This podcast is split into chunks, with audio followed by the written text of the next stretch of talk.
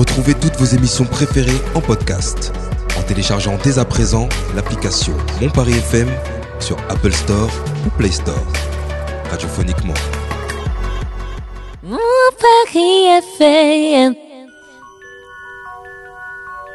Mon Paris FM présente votre rendez-vous santé de la semaine. Mon Paris Santé avec Malik. Bienvenue à tous, euh, bienvenue à toutes euh, dans Mon Paris Santé sur Mon Paris FM. Aujourd'hui, euh, Mon Paris Santé va s'intéresser à l'association de patients déficit immunitaire primitif, c'est l'association IRIS. IRIS aujourd'hui à travers Sarah Grimaldi qui est membre de l'association IRIS va nous entretenir notamment sur les maladies rares. Bonjour. Bonjour. Comment ça va, Sarah? Ça va très bien. Ça va très très bien. Ouais. Alors, euh, comme je l'ai dit d'entrée de jeu, hein, avec notre ami Abou aussi que je vais saluer. Salut Aboubacar. Salut Maïk. Comment ça va? Bah ça va, on la forme. Alors, on va parler euh, de l'association Iris. Qu'est-ce que l'association Iris? Euh, Qu'est-ce qu'elle fait? Et puis, dans un second temps, on va également s'entretenir sur le documentaire que vous avez réalisé à travers donc votre époux. Hein, qui est euh, donc euh, malade, euh, qui est atteint d'une maladie rare. Vous avez fait un super documentaire que nous avons eu l'occasion de voir il y a quelques jours de ça. Donc ensemble, on va communiquer là-dessus. Mais juste avant d'entrer de jeu, j'ai envie que vous nous disiez, c'est quoi Iris? Alors Iris, c'est une association d'utilité publique qui soutient les patients atteints de DIP. C'est quoi un DIP C'est un déficit immunitaire primitif. Donc c'est un ensemble de maladies qui touchent euh, au système immunitaire et c'est des maladies rares. Un DIP, ce n'est pas seulement une maladie, seulement une pathologie, mais c'est un ensemble de pathologies. Il y a plus de 400 pathologies connues aujourd'hui qui font partie des DIP. Mhm. Et euh, sachant qu'il y a des patients atteints de DIP qui ont des maladies qui ne sont pas encore diagnostiquées, qui sont quand même soignées et font partie des DIP. Et l'association existe depuis 1998, c'est ça euh, Depuis 25 ans. Alors, les... depuis 25 ans. Mhm. Et donc, vous, aujourd'hui, vous êtes marié à donc, euh, Mathéo, qui est votre donc, époux, je l'ai dit, qui est atteint d'une maladie rare. Oui. Et c'est quoi cette maladie? Euh, ben, Mathéo a le syndrome de Portillo, ou XLP ou syndrome de Duncan. Ça a différents noms selon les pays. D'accord. Et en France, on appelle ça? Syndrome de Portillo ou alors XLP. D'accord. Euh, après, euh, par exemple, aux États-Unis, on l'appelle syndrome Duncan parce qu'il y avait une famille, euh, la famille Duncan, où tous les garçons étaient atteints par cette maladie parce que c'est une maladie qui touche le chromosome X. Mhm, c'est ce que j'allais demander, ça se manifeste comment au quotidien? Voilà, justement, c'est généralement c'est les garçons qui sont atteints par la maladie et les filles qui sont porteuses de la maladie parce que justement ça pose sur le X. c'est une maladie donc qui euh, peut amener, selon les cas, à avoir des réactions plus ou moins euh, graves. Généralement, c'est des infections à répétition.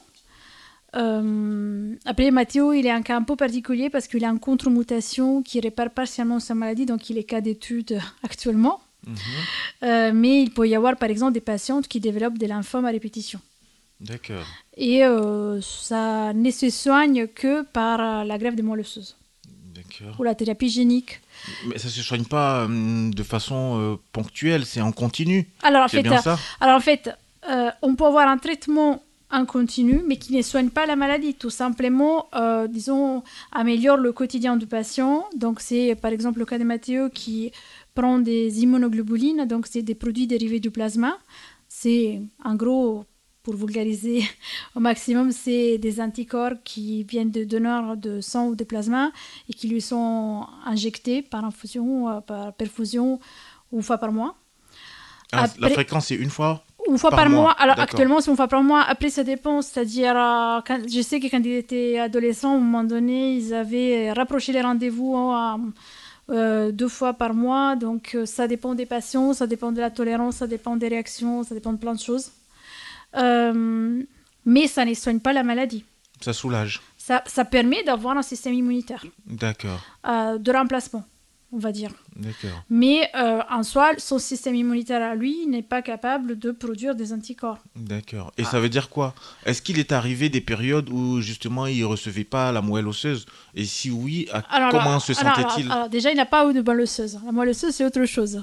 D'accord. La moelle osseuse, c'est dans le cas d'une greffe de moelle osseuse. Donc, par exemple, pardon, un patient qui euh, n'arrive pas à, avoir une qualité de vie euh, suffisamment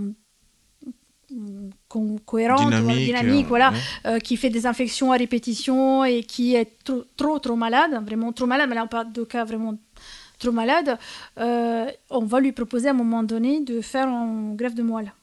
Ou alors la thérapie génique.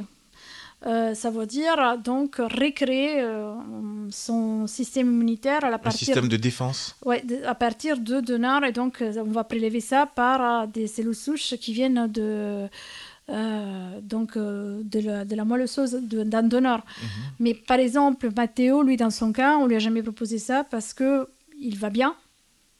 C'est, euh, il a, comme je dis, il a une contre-mutation qui répare partiellement sa maladie, donc il n'a pas certains effets collatéraux négatifs que d'autres patients peuvent avoir avec sa maladie. Et comme l'a dit une fois un de ses médecins de quand il était enfant, Peut-être si c'était un enfant né hier, on l'aurait déjà greffé. Mais aujourd'hui, il va bien et. Euh, euh, Donc ça veut dire qu'aujourd'hui, euh, il est hors de question qu'on le greffe Oui, parce qu'il est trop grand. Il est ah, trop vieux. Il, en fait, il est trop âgé déjà ah, C'est rare qu'il y a... Ça peut arriver, mais c'est rare qu'il y a des greffes de moelle osseuse à son âge. Pourquoi? Il a quel âge déjà, Mathieu? il a, Mathieu, il a 42 ans. Oui. Et c'est trop tard déjà, à 42 bah, ans? En fait, c'est qu'il y a plus d'effets secondaires. D'accord c'est en greffe de moelle osseuse, ça veut dire rester en isolement pendant des très longues périodes. Euh, à l'hôpital, euh, dans des chambres stériles, euh, parce qu'à un moment donné, on n'a vraiment plus de défense immunitaire. On mmh. détruit le peu de, de, système immunitaire qui existe. Euh, on fait la greffe et on attend que le corps réagisse. Ah ouais, donc c'est mieux de le faire enfant. Bah, enfant, on réagit différemment, donc euh, euh, ce n'est pas, ce n'est pas anodin et il y a un taux de mortalité qui est quand même assez important, donc. Et c'est à quel âge que Mathéo justement il lui a été diagnostiqué Il a été diagnostiqué à l'âge de 5 ans parce qu'il a fait des infections pulmonaires à répétition et il donc il a été hospitalisé. Et c'est à l'hôpital euh, qui euh, ont découvert qu'ils n'avaient pas de défense immunitaire. Mhm. Donc l'association Iris aujourd'hui vient en aide aux personnes donc, atteintes de, maladies euh, quelles sont finalement les, missions et les objectifs de l'association Iris? Alors, disons que l'association a trois axes de recherche. Mhm. C'est la recherche, justement, l'information et le soutien aux patients. Et euh, donc, euh, une de ces missions, surtout, c'est l'amélioration du diagnostic et puis le soutien qui peut être euh, d'information, mais aussi de, soutien financier. Par exemple, l'association a deux appartements à Paris pour les familles qui ont des enfants hospitalisés, justement, par exemple, dans les services de greffe de moelle osseuse, ou pour venir en aide aux familles avec des soutiens économiques, malheureusement, des fois aussi pour des obsèques. Ah et comment est-ce qu'on peut rentrer en contact avec vous et qui peut rentrer en contact avec vous et comment? Alors, il y a le site de l'association, donc euh, associationiris.org. Et euh, il y a l'adresse mail info.associationiris.org. Donc euh, n'importe qui peut devenir membre. Il n'y a pas de nécessité d'avoir des, des, patients attendant dans sa famille ou dans son entourage. Mhm. Mais comment est-ce que votre association travaille-t-elle pour euh, soutenir les patients de façon générale? Euh, bah, L'association fait partie de plusieurs. Déjà, elle est euh, membre du CEREDI, membre fondateur du CEREDI de Necker, du Centre des maladies rares. Donc, elle travaille donc avec différents, aussi en plus avec différents hôpitaux. Et puis, elle fait partie de différents comités de pilotage comme par exemple l'OFS, différents centres de recherche aussi. Mais une fois qu'on appartient à l'association, euh, qu'on soit malade ou pas, comment est-ce qu'on s'implique et comment est-ce qu'on participe aux différentes activités euh, Il y a des journées des familles qui sont organisées dans les, dans les régions. Euh, il y a des événements qui donc, sont régulièrement organisés aussi à travers les, différents hôpitaux. Et puis, euh, et puis il y, a, des permanences dans certains hôpitaux, par exemple à l'hôpital Necker. Mhm. Est-ce que la, la maladie de Mathéo, pardon, elle est, euh, comment on appelle ça, héréditaire? Est-ce que vos Oui. enfants, ils peuvent, ils aussi l'attrapent ou? Alors, c'est une maladie héréditaire dans le sens que justement c'est sur le X. Donc, par exemple, on sait que la mère de Mathéo elle est porteuse. Ok. Euh, mais euh, donc, justement, moi, quand je suis tombée enceinte, j'étais suivie à l'hôpital Necker parce qu'il y avait la possibilité que ce soit transmis. Euh, je n'aurais jamais eu de- d'enfants malades parce qu'il y avait aussi mon X, donc qui allait quelque sorte réparer éventuellement son X à lui. Mhm. Donc, j'aurais pu avoir des filles porteuses ou des garçons non malades. On a eu des garçons, donc avec nous, c'est fini. Il n'y aura, il n'y aura D'accord. plus de suite à cette maladie. Ok. Et avant de vous, mar- enfin, de vous marier avec lui, vous saviez qu'il avait cette maladie-là et c'est. euh, Oui, c'est quelque chose que je sais parce que justement, il va régulièrement à l'hôpital. Une fois par mois, il va à l'hôpital. Et c'est un environnement très particulier. Donc, euh, euh, je, je- je dirais que quand on ne connaît pas ce type de lieu, euh, qu'on n'a pas l'habitude de le fréquenter, ça peut être aussi un peu impressionnant. Surtout que quand je l'ai connu à l'époque, euh, ben, on est tous les deux d'origine italienne, on habitait en Italie à l'époque, il était soigné encore à- en oncohématologie pédiatrique. Je peux vous assurer, la première fois, c'était un peu impressionnant. Et vous, vous avez appris, ah, du coup, avec la maladie, vous avez appris avec le temps. Enfin, vous étiez, vous étiez pas du tout au courant de tout ce qui est euh, cette maladie-là. Vous avez appris avec le temps. Ah, bien sûr, euh, bien sûr. Et ça m'a poussé aussi à faire certaines choses. Par exemple, je suis devenue euh, donneuse de euh, et donneuse de sang parce que je pense que c'est important. Parce que je ne peux pas juste reposer sur l'aide des autres. ouais, c'est un peu devenu votre combat aussi. À quelque sorte. Et comment est-ce que l'association travaille avec les, avec les professionnels de santé qui, qui encadrent cette maladie? Euh, ben, Il y a un lien euh, avec des, de- des médecins spécialisés en hématologie euh, et en immunologie. Après, je ne suis pas très concernée par cet aspect, donc je ne peux pas trop vous répondre là-dessus, euh, malheureusement. Je sais qu'il y a un comité scientifique euh, qui euh, travaille avec l'association. Mhm. Mais l'association aujourd'hui a un grand rôle, un grand défi à relever, hein, c'est la communication, étant donné qu'effectivement ce sont des maladies rares. Il est évident qu'au niveau de la communication, c'est pas toujours évident.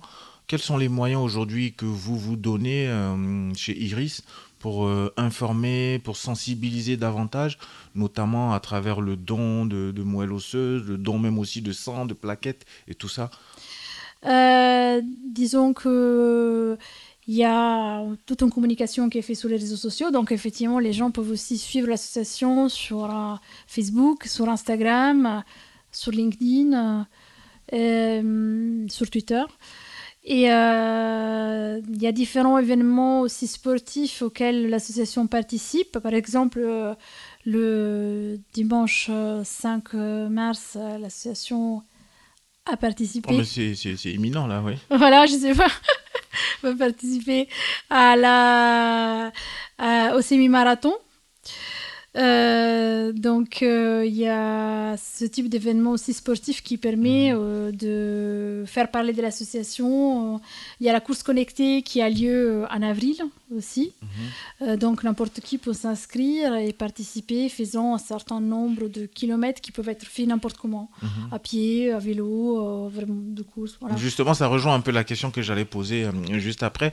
C'est aujourd'hui, quelles sont les campagnes que, que vous menez au niveau donc de Iris afin d'avoir un impact sur, euh, sur les patients et aussi sur les personnes qui ne connaissent pas la maladie, de sorte à informer, à, sensibiliser Ben justement, il y a tous ces événements sportifs euh, qui, on s'est rendu compte, peuvent capter l'attention des gens et qui peuvent aussi euh, impliquer des, des sportifs qui ne sont pas forcément malades, mais qui ont envie de soutenir l'association. Après, avec par exemple le film euh, Immunity, on est en train de programmer Justement, on va en parler dans, voilà, différentes projections euh, qui vont avoir lieu dans plusieurs villes en France et qui vont souvent avoir lieu en partenariat avec l'EFS, permettant donc euh, de parler euh, de la collecte de dons de sang et d'organiser des collectes en parallèle avec la projection. Ça, c'est pour l'instant ce que, à, mon, à ma connaissance, est prévu, mais euh, c'est déjà énorme quand on pense que c'est une association de patients et avec euh, donc euh, une organisation conséquente. Vous êtes donc dans Mon Paris Santé sur Mon Paris FM. Nous sommes aujourd'hui avec euh, Sarah Grimaldi, qui est membre de l'association IRIS. L'association IRIS, donc c'est l'association de patients déficit immunitaire primitif. Ce sont les maladies rares justement qui sont évoquées aujourd'hui dans Mon Paris euh, Santé. Une question pour notre invité, cher Aboubacar. Est-ce que vous savez le nombre d'adhérents qu'elle a l'association? Parce qu'elle existe depuis quand même 98, comme vous l'avez dit tout à l'heure. Ou est-ce que, avec euh, peut-être pas le nombre, mais avec le temps, est-ce que vous, vous, voyez beaucoup plus de gens en tout cas qui y adhèrent? Euh, il, y a, il y a sûrement eu beaucoup plus de personnes qui, qui ont adhéré au cours des années. Puis après, je pense que les dernières années avec la Covid, ça n'a pas aidé euh, au niveau de la communication parce que l'association organisait par exemple les journées de patients qui étaient un moment de bah, de rencontres, de partage de moments. Euh, elles vont être organisées à partir, je pense, de cette année. Mais jusqu'à l'année dernière, c'était trop compliqué parce que, vu aussi des profils des patients et de la situation globale avec la Covid, ouais, c'était compliqué. C'était mhm. pas évident. Mhm. Alors, dans la sensibilisation qui est la vôtre aujourd'hui, hein, euh, vous avez euh, produit un, film documentaire qui trace un peu le, quotidien de Mathéo, qui est donc votre époux, qui est, malade aujourd'hui, qui est atteint donc euh, de cette maladie rare. Euh, un documentaire euh, qui s'intitule qui s'intitule pardon Immunity. Et Immunity d'abord de quoi est-ce qu'il est question véritablement dans ce documentaire? Et comment est-ce que vous avez réussi à, franchir le pas pour produire cet élément? Alors Immunity en fait né d'un projet photo c'est-à-dire que Matteo, à l'époque, il n'était pas président de l'association, je préfère le préciser, pour tout conflit d'intérêt. il a été les président seulement depuis l'année dernière. Mais il y a donc euh, 4-5 euh, ans, je crois, il a commencé à faire un projet photo sur les patients atteints de DIP. Mhm. DIP, c'est euh, Déficit immunitaire primitif. Primitif, voilà. Donc euh, voilà, c'est l'ensemble des déficits immunitaires primitifs. Et et il s'est rendu compte en prenant en photo des patients que ces personnes lui racontaient, ils avaient vraiment besoin d'échanger, ils lui racontaient mm, énormément de choses que les photos ne pouvaient pas raconter. Et il m'en a parlé, donc euh, comme je suis réalisatrice, il m'a dit, à mon avis, il faudrait en faire un documentaire, mais moi je ne me sens pas capable c'est ton métier, euh, tu peux y réfléchir. Donc on a quand même passé, je crois, deux ans, voilà. Deux ans de réflexion. De réflexion, un, deux ans à, réfléchir, essayer de voir comment faire. Et en réalité, euh, à un moment donné, on a trouvé un patient adulte, euh, voilà, parce que ça existe, mais c'est rare, un patient adulte greffé qui devait faire partie du documentaire. Puis cette personne bah, s'est désistée parce que c'est difficile de se montrer devant une caméra. Euh, et, donc, euh, à, ce moment-là, Mathéo, il était en train aussi de préparer Paris-Londres à vélo. Donc, mhm. euh, son défi, son challenge à vélo, faire de Paris à Londres à moins de 24 heures, donc c'est 270 km à vélo. Et, et, après réflexion, je me suis dit que ça, ça aurait bien été un, sujet pour, pour ce film. Je lui ai proposé, il a refusé au départ, puis je lui ai expliqué un peu l'idée que j'avais parce que je voulais faire un film sur la résilience. Je voulais pas du tout faire un film où on, s'apitoie sur son sort et puis mm. euh, c'est comme ça et, et, la vie est triste, c'est tout. Je voulais au contraire faire un film qui montre que c'est possible de vivre une vie malgré des fois les limites qu'on a. Mais de toute façon, je pense qu'on a tous des limites dans nos vies, hein, donc il faut déjà partir de, de cela. Et euh, donc, euh, faire un film qui donne un peu d'espoir autant aux familles ou qui ont des enfants diagnostiqués et qui se sentent un peu perdus mhm. dans ce combat. Et autant pour euh, les patients adultes, parce que des fois, les patients adultes peuvent se sentir un peu isolés. Ils n'ont pas assez de moments d'échange comme les enfants. C'est plus difficile. Des fois peuvent être extrêmement éloignés les uns des autres. Et donc, euh, on voulait leur montrer que bah, non, leur combat, c'est le, le, combat de plein d'autres personnes et qu'on n'est pas seul. Mhm. Et euh, justement, après, quelle a été la suite une fois que vous avez décidé de, de faire le film? Comment est-ce que tout ça s'est goupillé dans la manifestation même? Ça a commencé quand exactement et par quoi bah. C'était quoi la première scène filmée? Moi, je suis curieux parce que on a vu le film, hein. Immunity, on a vu le film. C'est vrai qu'après, il y a eu des montages et tout ça. c'est un film justement qui, qui, ne fait pas, qui ne fait pas pitié. Au contraire, donc il y a une, comme vous disiez, hein, il, y a, il, y a, une vraie résilience, il y a, il y a un vrai euh, surpassement de soi, un des vrais dépassements. Et ça a été vraiment, moi, euh, la surprise agréable que, que j'ai pu avoir en regardant ce film. Donc, euh, ce que j'aimerais savoir, c'est quelle a été la première scène que vous avez filmée quand vous avez donné le, le go pour, pour réaliser ce film? Je crois que ça doit être des scènes de nuit avec Mathéo qui toussait, parce que ça, c'est assez. Oui, je m'en souviens, oui. C'est une constante. Mm -hmm. C'est quelque chose qui arrive souvent l'hiver.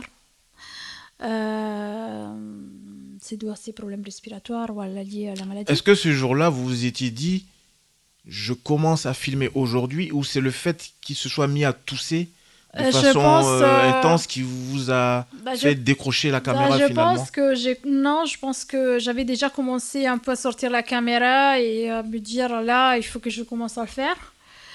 Et puis euh, je commençais un peu à le filmer que je crois un soir et puis c'est devenu comme ça. En fait la caméra c'est rapidement imposé dans notre quotidien, c'est-à-dire a fait partie de notre quotidien. Et puis la difficulté, ça a été surtout de mettre une distance, c'est-à-dire des fois je me retrouvais dans des situations où il fallait que je filme pas comme si j'étais justement l'épouse de Mathéo, mais comme une réalisatrice, qui regarde quelque chose et qui enquête sur une situation. C'est extrêmement difficile à faire. Euh, donc, euh, par exemple, la scène, la fameuse scène du documentaire où euh, on se retrouve à la maison avec la pompe qui marche pas, le fermier qui doit partir et c'est la panique totale. Mhm. Ce jour-là, pour la petite euh, anecdote, je n'étais pas censée filmer parce que j'avais déjà filmé une scène similaire et donc pour moi c'était déjà suffisant. Sauf que ce jour-là, j'ai compris que la situation était extrêmement grave. Et j'ai eu cet instant de prendre la caméra qui était tout le temps montée. Hein. C'était avec le micro monté, elle était déjà prête tout le Mhm. temps. Et de commencer à filmer ce qui se passait, euh, essayant vraiment d'être le plus fidèle possible à la situation. Mais justement, comment est-ce qu'on fait quand on est conjointe de celui qu'on filme qui est atteint d'une maladie rare? Comment est-ce qu'on fait à un moment donné pour ne pas tomber dans, dans cette forme de tristesse, euh, d'empathie naturelle, évidente d'ailleurs? Comment est-ce qu'on fait pour faire la, la dissociation des deux et tenir malgré tout sa caméra et aller au bout du projet? Ah bah ça, demande quel, quel genre de force, quel type de force Bah, je pense que c'est la volonté d'arriver au bout et de faire, euh, de raconter une certaine, un- une certaine, une certaine histoire, voilà, de di- se dire où je veux aller. Euh, en fait, moi, j'avais quand même un peu écrit le projet, c'est-à-dire euh, au moins imaginer la, la trame, euh, une espèce de séquencier de ce que je voulais raconter. Et, et je savais plus ou moins donc comment, par quelles étapes j'aurais dû passer.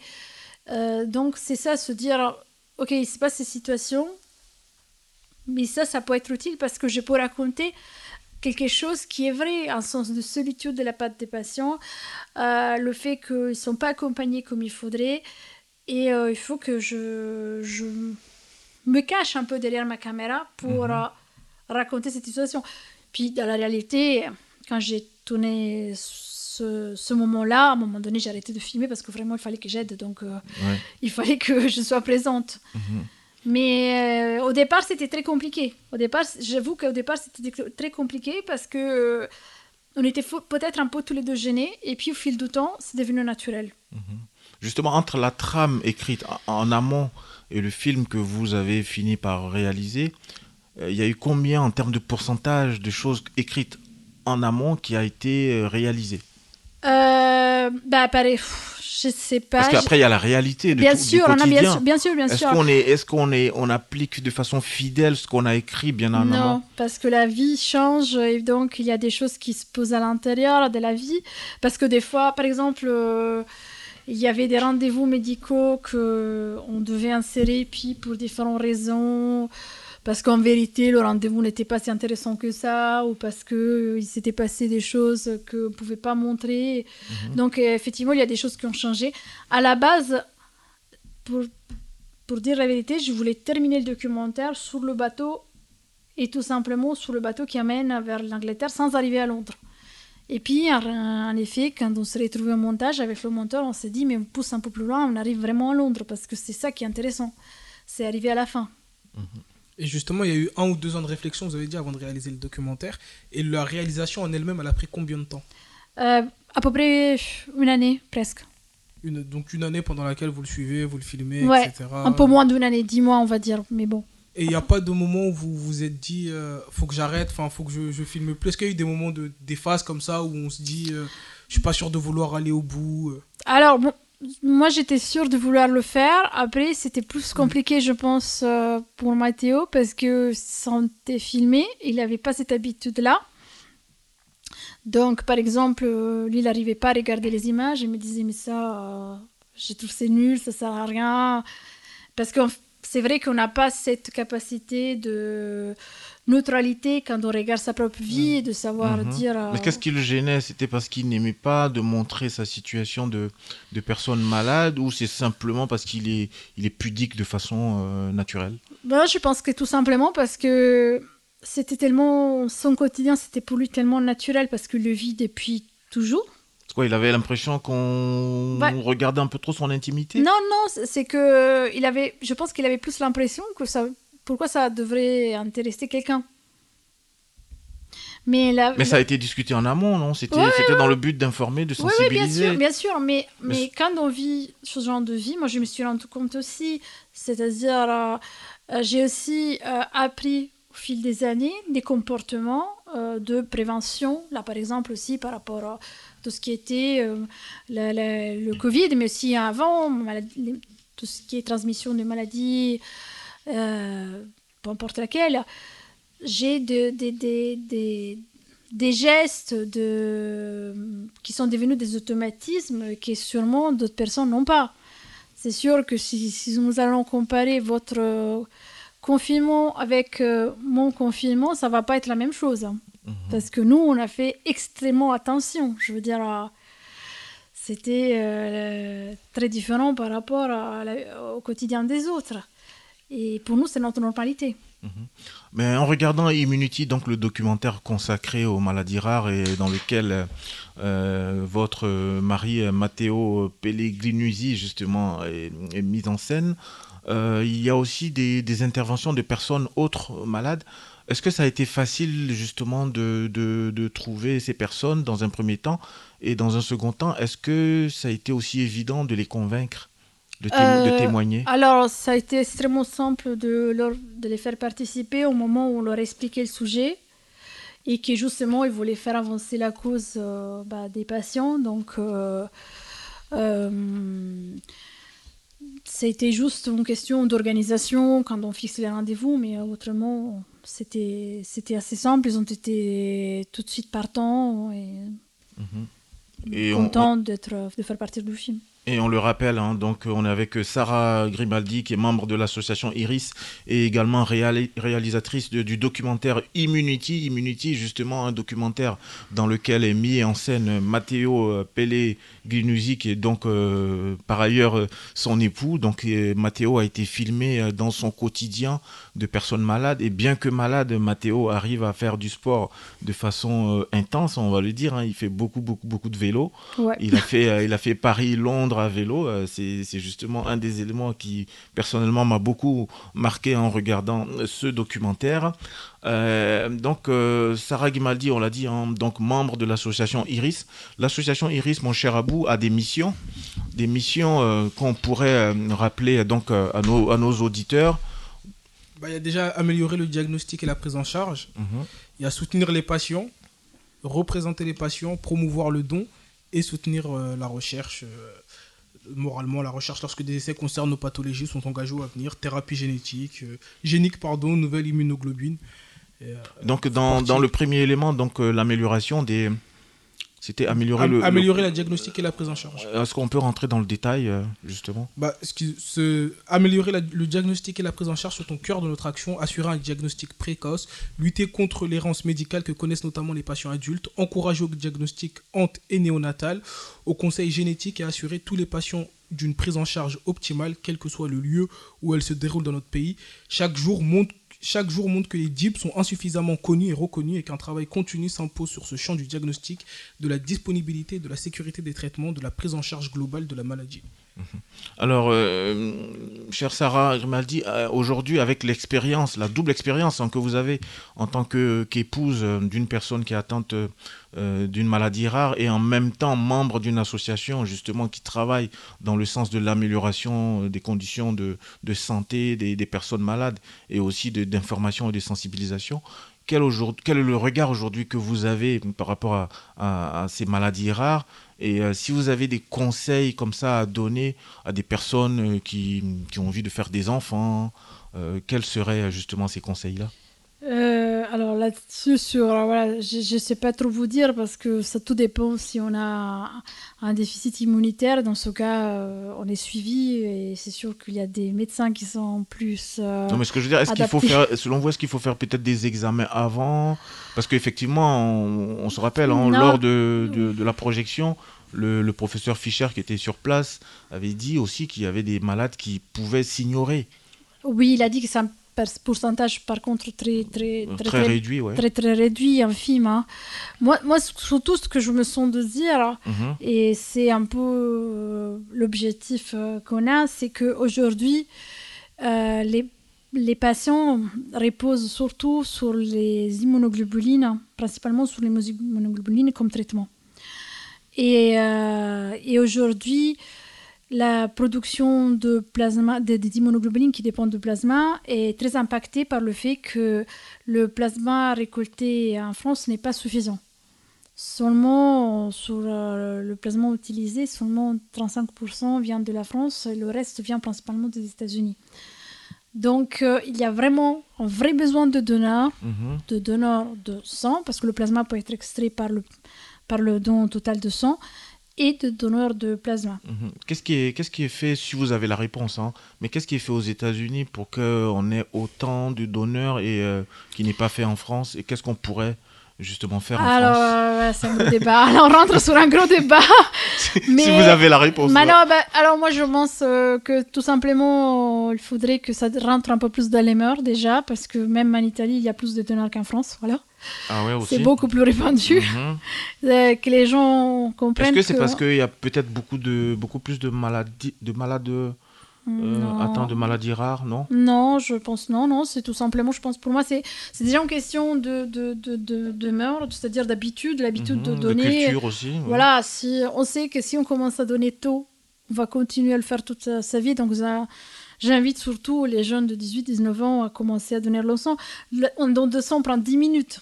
Vraiment. Mhm. Ça veut dire qu'entre le, le rendez-vous avant et après, on perd 30 minutes et on ne le fait pas tous les jours. Donc c'est euh, 4 fois par an pour les femmes et 6 fois par an pour les hommes. Mhm. Si on est végétarien, encore moins, parce que moi je suis végétarienne, donc c'est deux fois par an. D'accord. Et donc ça veut dire que n'a pas une application qui a lieu euh, voilà, toutes les semaines, euh, le don de plasma peut avoir une fréquence un peu plus importante et c'est une durée un peu plus importante, ça dure en total une heure et demie. Mais encore une fois, ce n'est pas quelque chose qui se passe tous les jours.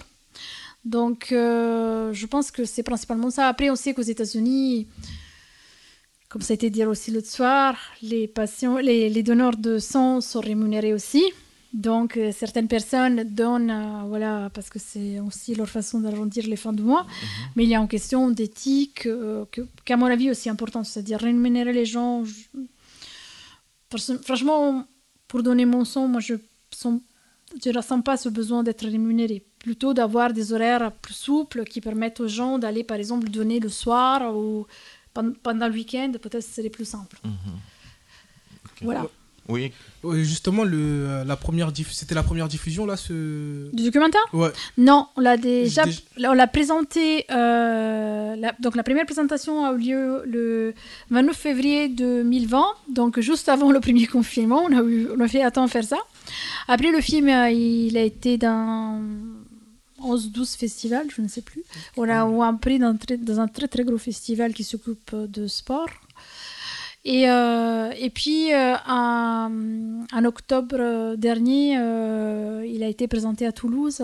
Donc, il va y avoir d'autres projections en fin de mars à Nîmes. Puis, on a une projection à côté de Nancy en avril. Et là, ça a été projeté à la Maison de l'Italie. Je suppose aussi qu'il y a une symbolique de la Maison de l'Italie, le fait que vous soyez italien, etc. Est-ce que c'est un hasard ou c'est un choix délibéré de. Il y a aussi bah, cette C'est tout simplement, je suis amie avec la directrice de la Maison de l'Italie, donc je lui ai proposé le projet. Et comme elle est très sensible à ces, à ces causes et qu'elle avait vu le film en 2020, et qu'elle en avait discuté longtemps et qu'elle m'avait dit que ça lui avait vraiment donné envie de donner son son. On a mhm. essayé de monter donc un projet où justement les gens ont pu s'inscrire et le 1er mars, euh, il y a eu une collecte euh, qui a vraiment eu du succès à la Cité universitaire de Paris parce que 75 personnes ont donné leur son, donc euh, ah oui, quand même. on est quand même ravis. Mhm. Est-ce qu'à terme ce sera pour, disponible pour le grand public, par exemple sur les réseaux sociaux ou à la télé Alors justement, l'idée c'est de cette année de faire toutes les projections qu'on aurait de faire avant. Et donc, euh, on va l'accompagner dans différentes villes. Il y aura aussi, euh, dans, la, dans, la, région Rhône-Alpes, Mathieu fera un parcours à vélo et donc il ira dans différentes villes. Ce sera cet été? Euh, Je pense en septembre. On n'a pas encore fixé les dates, mais je pense que ce sera en septembre. donc, donc, il a présenté le film. Et on espère en fin d'année euh, de faire une vente télé et donc euh, de pouvoir après avoir un, achat télé et qu'il soit diffusé à la télévision pour le grand public. Oui. Mhm. Merci euh, Sarah Grimaldi. On continue Mon Paris Santé. On va marquer juste une petite pause. On va s'écouter juste un peu de musique et puis on revient juste derrière.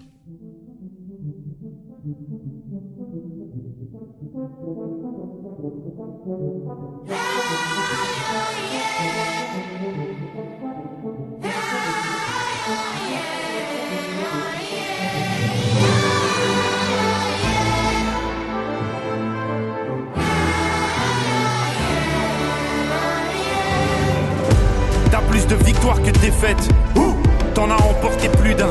Tu crois que tu vas me la mettre? Même pas en rêve. Espèce de petite putain. Trois balles en pleine tête. Une pour ma grand-mère, mon grand-père et une pour mon cousin. T'as pas gagné la guerre, juste une barrette. Petit fantassin, gauche, droite, droite, gauche, front, kick, balayette, tes penalty. Pour un mois, trois mois, un an, cinq ans, dix ans, vingt ans, trente ans, sans toi c'est déjà ça de prix. Ouais, j'ai payé le prix. Et j'ai du mal à l'écrire et du mal à le dire, mais m'affaiblit. Debout jusqu'au dernier cri. Ouh, putain de maladie. Tant que je suis en vie, je suis invaincu.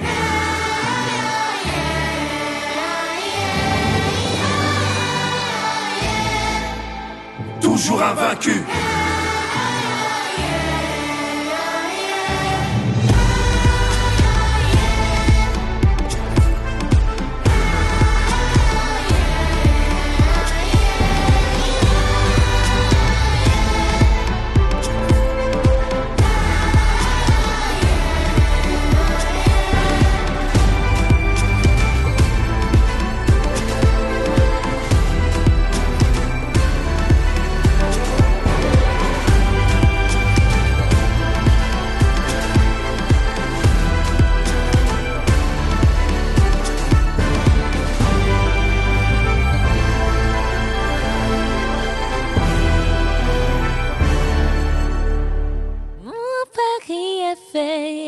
Retour au plateau euh, avec euh, donc euh, notre ami Abou Bakar ainsi que notre invitée Sarah Grimaldi, donc qui est membre de l'association Iris et également réalisatrice du documentaire Immunity. Immunity, donc un documentaire consacré aux maladies rares, documentaire dans lequel Matteo Pellegrinusi, justement, son époux par ailleurs, est donc au centre justement de ce film.